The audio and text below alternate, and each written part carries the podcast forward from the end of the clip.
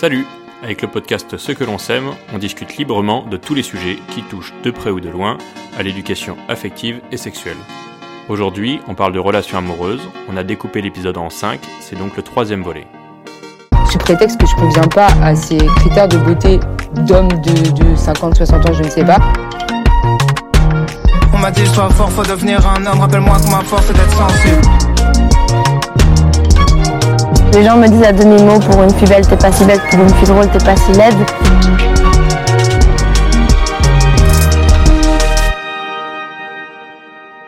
Bon, en vrai, euh, sur la contraception, moi je sais que quand j'avais la pilule, quand j'étais sous pilule au tout début de, de, mes règles, j'avais vachement euh, ces sauts d'humeur que j'avais pas avant, moi. Euh, j'ai pris la, la pilule un peu longtemps après avoir commencé le début de mes règles. Euh, je sais qu'il y en a, ils commencent les règles, ils vont directement prendre la pilule. Moi, j'avais attendu un peu. Et j'avais eu des sauts d'humeur. J'étais invivable. Enfin, maintenant, je reparle avec mes parents, etc. J'étais invivable. Des, des sauts d'humeur à, pleurer parce que euh, mon riz, il était trop cuit, quoi. C'est c'est Quand tu as été indépendante, ça a dû être difficile de serrer des pattes, là. bah oui, c'est comme ça, mais depuis que j'ai 8 ans. Voilà. et bah moi, c'était quand j'avais genre 15 euh, ans. 15 ans. Et après, j'ai switché, euh, depuis pas très longtemps, au stérilet hormonal. Euh, stérilet hormonal, ce qui fait que j'avais plus du tout de d'humeur. Mais alors là, j'ai des. J'ai pas. Du moins, c'est pas à cause de ça. J'ai peut-être des sauts d'humeur, mais ça va être euh, un truc totalement euh, de mon cerveau, mais pas du tout hormonal du fait que j'ai un stérilet. Mais quand j'avais pilule, j'avais des super sauts d'humeur. C'est pour ça que j'ai changé.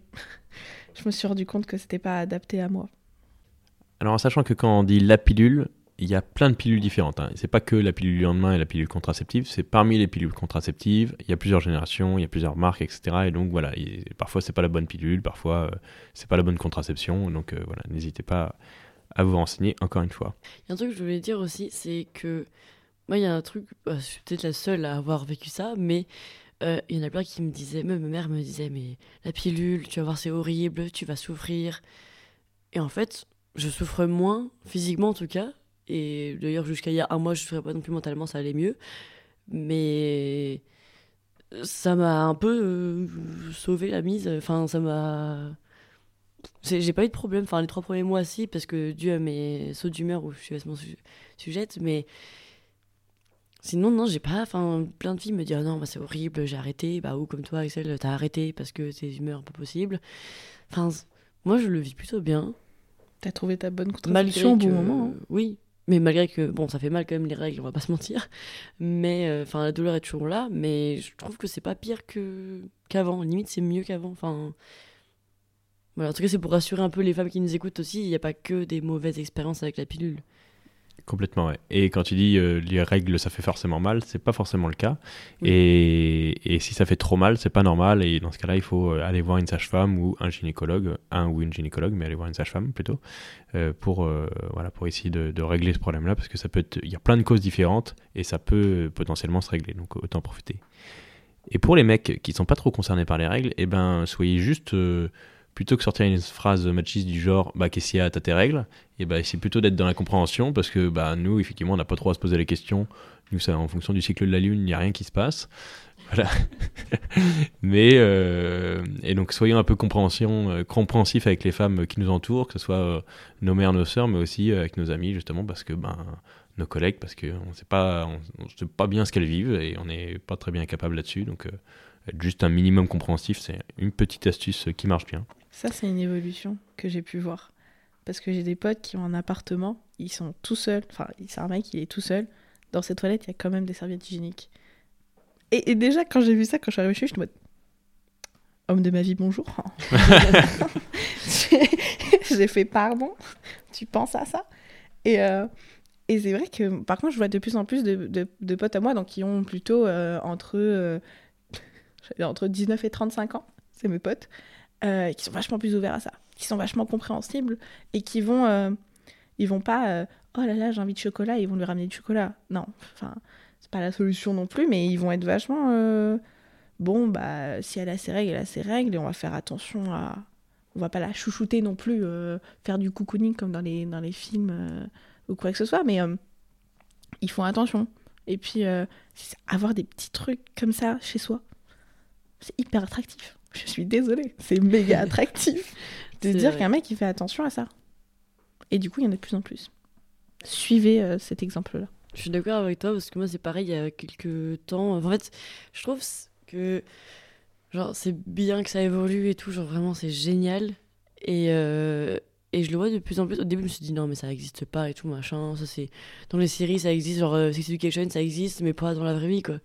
Et en fait, euh, si ça existe parce que mon, mon meilleur ami, je suis étonnée, mais euh, il y a deux ans, quand je lui disais, hey, j'ai pas une tâche, était gêné, que je sois en couple ou pas en fait, était gêné de regarder si j'avais une tâche derrière. Bon, je peux comprendre, c'est un peu gênant en vrai. C'est comme si on me disait, hey, j'ai pas la gaule. Enfin, en vrai, Ouais, c'est pas exactement la même chose, quoi. La même c'est-à-dire que oui, euh, c'est quand même hyper sexuel, alors que bon, là, c'est du sang, quoi. oui, mais ça reste comme des parties intimes. Genre, que je demande à quelqu'un de c'est mes fesses, quoi. Donc euh, voilà. Et en fait, depuis, depuis deux ans, je sais pas ce qui s'est passé, malgré que je sois. euh, Enfin, que j'étais en couple à ce moment-là, et ben. Il regarde, ou même des fois, euh, quand j'ai une tâche, j'ai pas demandé, c'est lui, il me dit, ou même mes amis filles, du coup, mais c'est plus normal, entre guillemets, que des, entre meufs, on se le dise. Mais va plus me le dire, ou je sais pas, euh, quand il va savoir que j'ai mes règles, je sais pas, des fois, je sais pas, j'appelle en FaceTime tout le temps, et puis des fois, il a la flemme, et là, je dis, bah, j'ai mes règles. Bon, bah, ok. et voilà, enfin, je trouve ça. Donc, pourtant, il est minuit et demi, euh, il, se cou- il se lève super tôt, et il est en école d'art, donc euh, il se couche à pas d'heure, mais il m'appelle quand même, quoi. On va changer de sujet maintenant et on va parler de relations amoureuses, de déceptions, de sentiments, etc. Et ma première question, c'est euh, la plus facile. C'est quoi être amoureuse, d'après vous? C'est douloureux. Je sais pas, c'est le premier truc qui est venu à la tête. Pour moi, euh, être amoureuse, j'ai été amoureuse qu'une fois. En... Personnellement, j'étais amoureuse. Je suis tombée amoureuse qu'une seule fois dans ma vie. Euh, pourtant, j'en ai eu des relations. Mais tombée amoureuse. Mais tombée amoureuse qu'une seule fois. Et c'est un truc, tu le sais. Tu sais que t'es amoureuse. À un moment. T'es pas attirée, t'es pas attirée par le mystère, t'es amoureuse. Je sais pas, tu ressens un truc euh, quand tu regardes la personne, quand elle est pas là. C'est pas juste du manque parce que euh, t'aimes bien l'attention de cette personne, c'est. Bah, je veux faire. Je veux rester tout mon temps, tout le temps avec cette personne-là. Je sais pas. Oui, bah, je suis d'accord avec toi aussi. ben oui, effectivement, en fait, c'est c'est pas. euh, Enfin, moi, je trouve que quand on est amoureux, on se demande pas, oh, est-ce que je suis amoureux? En fait, tu le sais.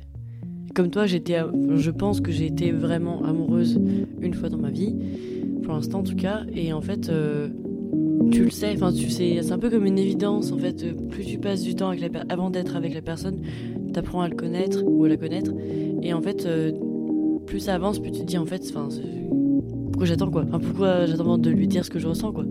T'as t'as pas envie de garder ça pour toi, t'as envie de, de tout raconter, de partager plein de trucs, t'as envie de voir la personne tout le temps. Alors après, quand on est en couple, euh, sur le long terme, des fois, euh, non, on a besoin d'être euh, dans nos espaces respectifs, mais au tout début, je pense en tout, euh, c'est- c'est excitant dans tous les sens du terme en fait. Enfin, c'est un sentiment qui est, qui est beau, qui fait mal aussi. Je, je- je Qui- sais, ça- Qui peut faire mal. oui, qui, oui, oui, qui peut faire mal.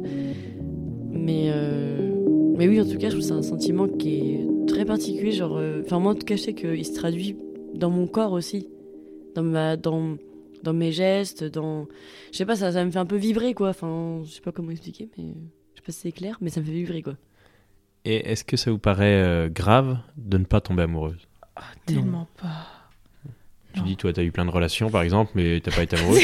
C'est- c'est- ça te pose pas, euh, voilà, ça te pose pas de soucis, ou tu te dis pas, euh, bah merde, en fait, euh, je, je retomberai jamais amoureuse, ou. Alors, euh, je, me suis posé la question de est-ce que je retomberais amoureuse une fois, Parce qu'en fait, du coup, c'était ma dernière relation. Je suis tombée amoureuse. J'en avais eu avant. Et c'est quand j'ai eu cette relation où je suis tombée amoureuse, j'ai fait Oh, mais qu'est-ce que je ressentais avant? Pauvre gars Ils n'étaient pas au courant que j'étais pas amoureuse. Mais euh, je pense que c'est fort.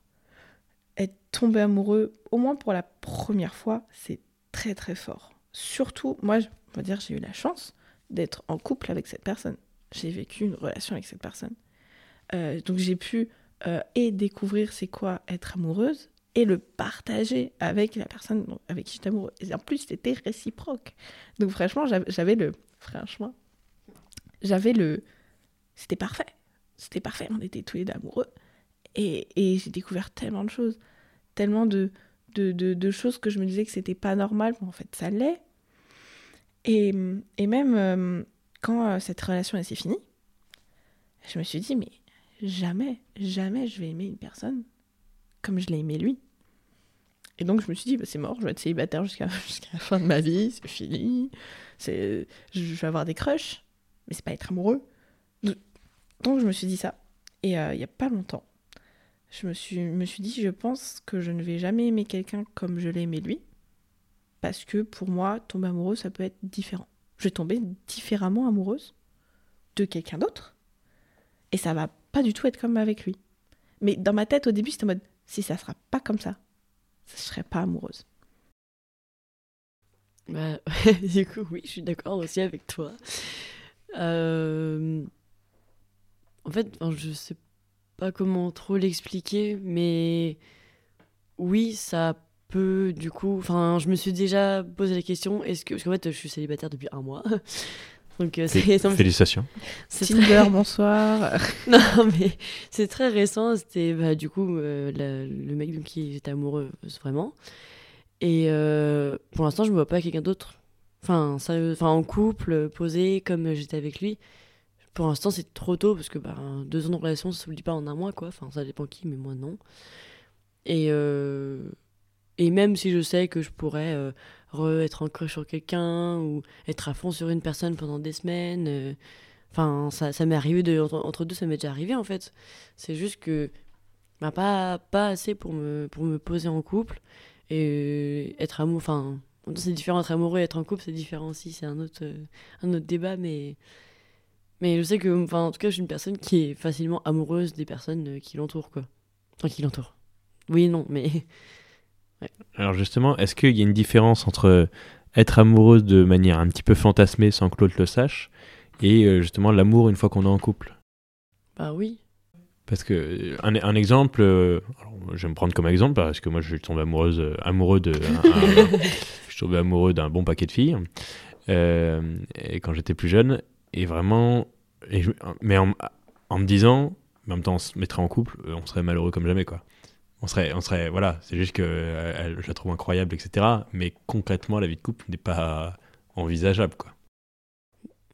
Bah euh, oui, enfin justement, je rejoins ce que, tu- dis du coup, c'est que euh, quand je dis que je suis une personne qui est facilement amoureuse des gens qui l'entourent, c'est qu'il y a être amoureux, genre fantasmé comme tu as dit, et amoureux et vouloir vraiment du sérieux avec la personne, vouloir se poser. Enfin, même si c'est un amour différent, c'est pas le même amour que quand tu es en couple et que tu es avec euh, l'homme de ta vie, entre guillemets, mais. euh, c'est un, un un amour différent, mais ça reste un, un sentiment amoureux en fait. C'est bah, peut-être pas forcément être amoureux, mais en tout cas avoir un sentiment amoureux envers une personne sans forcément pouvoir se mettre avec. Moi, je suis pas d'accord. Pour moi, être amoureux, c'est un truc spécifique. C'est un sentiment qu'on a dans son corps hyper spécifique. Pour moi, on peut pas être amoureux de quelqu'un pendant quelques semaines. Pour moi, c'est pas possible. T'as un crush, t'es attiré par la personne. Genre, tu même même tu peux être attiré physiquement, mentalement, euh, par tout ce que cette personne fait. Tu peux être attiré par cette personne. Tu peux flirter en quelque sorte avec cette personne.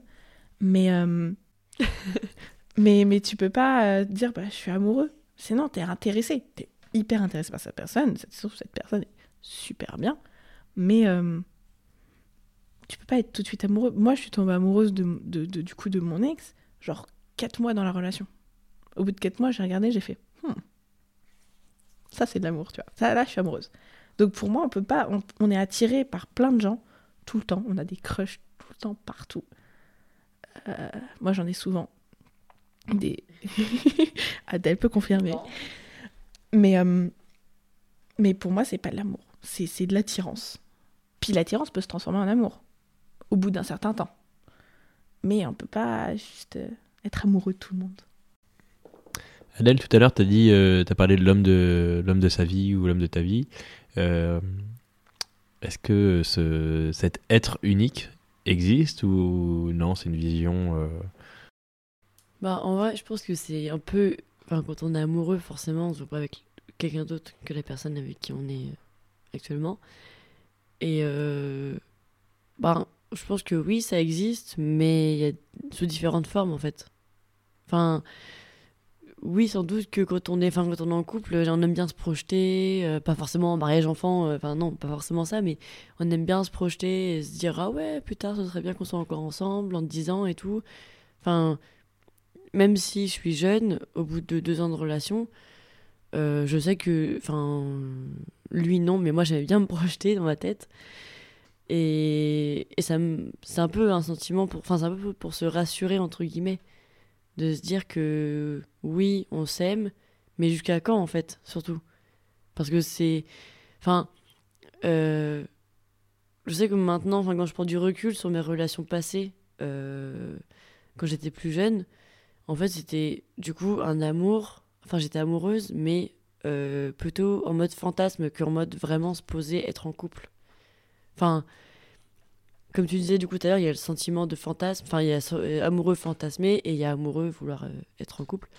Et en tout cas, je sens que le sentiment d'amoureux être en couple, je l'ai ressenti qu'avec du coup euh, bah, mon ex de il y a un mois.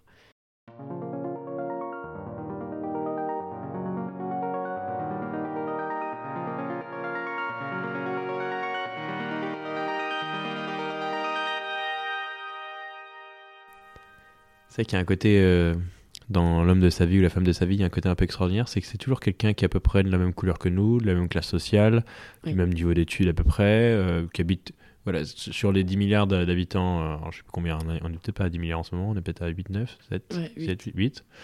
Sur les 8 milliards de personnes, coup de bol, il habite la ville à côté. c'est vrai que c'est oui. Et ça, c'est du bol, parce que franchement, s'il fallait partir à l'autre bout du monde pour aller le rencontrer, euh, Oh, ça serait pas de bol. oh, la flemme de fou. Mais euh, pour moi, euh, l'homme ou la femme de ma vie ne sera pas euh, une personne avec qui je serai en couple.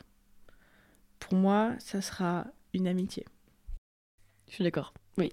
Pour moi, la, la Est-ce personne... que, est-ce que ça t'arrive de ne pas être d'accord avec Axel Non mais en fait, Est-ce que ça, c'est une, c'est une Non, vraie question. On hein. n'était pas d'accord sur les couples et les sentiments amoureux.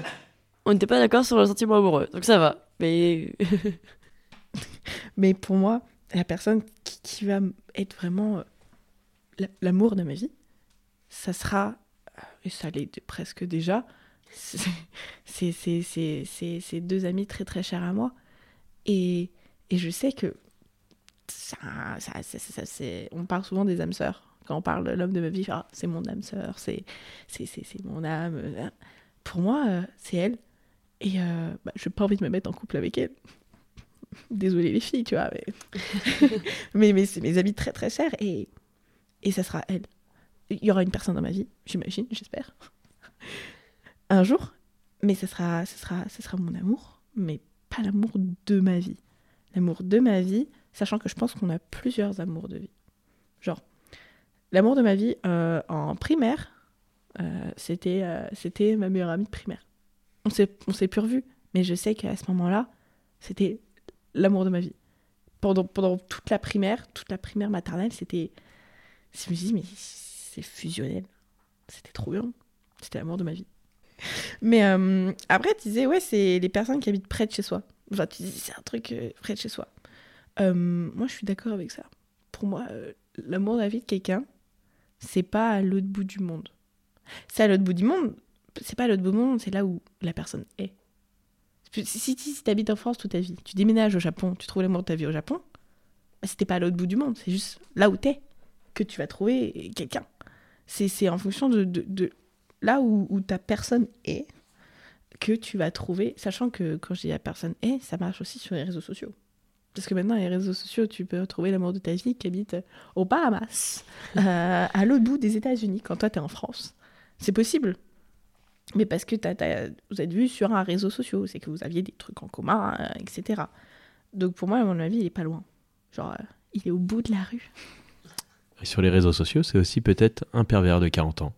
Aussi. Donc il faut se méfier. Méfiez-vous que voilà, des gens qui sont avec qui vous avez trop de points communs sur Internet et, euh, et qui veulent quand même vous voir alors qu'ils sont censés habiter à l'autre bout du monde. Ouais, faites très attention à ça. C'est Après, euh, les FaceTime, euh, ne faites jamais attention aux photos. Les photos, le Photoshop est très facile à faire. Euh, Et euh, les meufs qui sont trop belles sont fausses. Les Russes qui viennent dans vos DM Insta les bots Instagram oh là ne là sont là pas là. bons. Ce ne sont pas vos âmes sœurs. Il n'y en a aucune qui nous a proposé de faire des podcasts avec nous, on est trop déçus.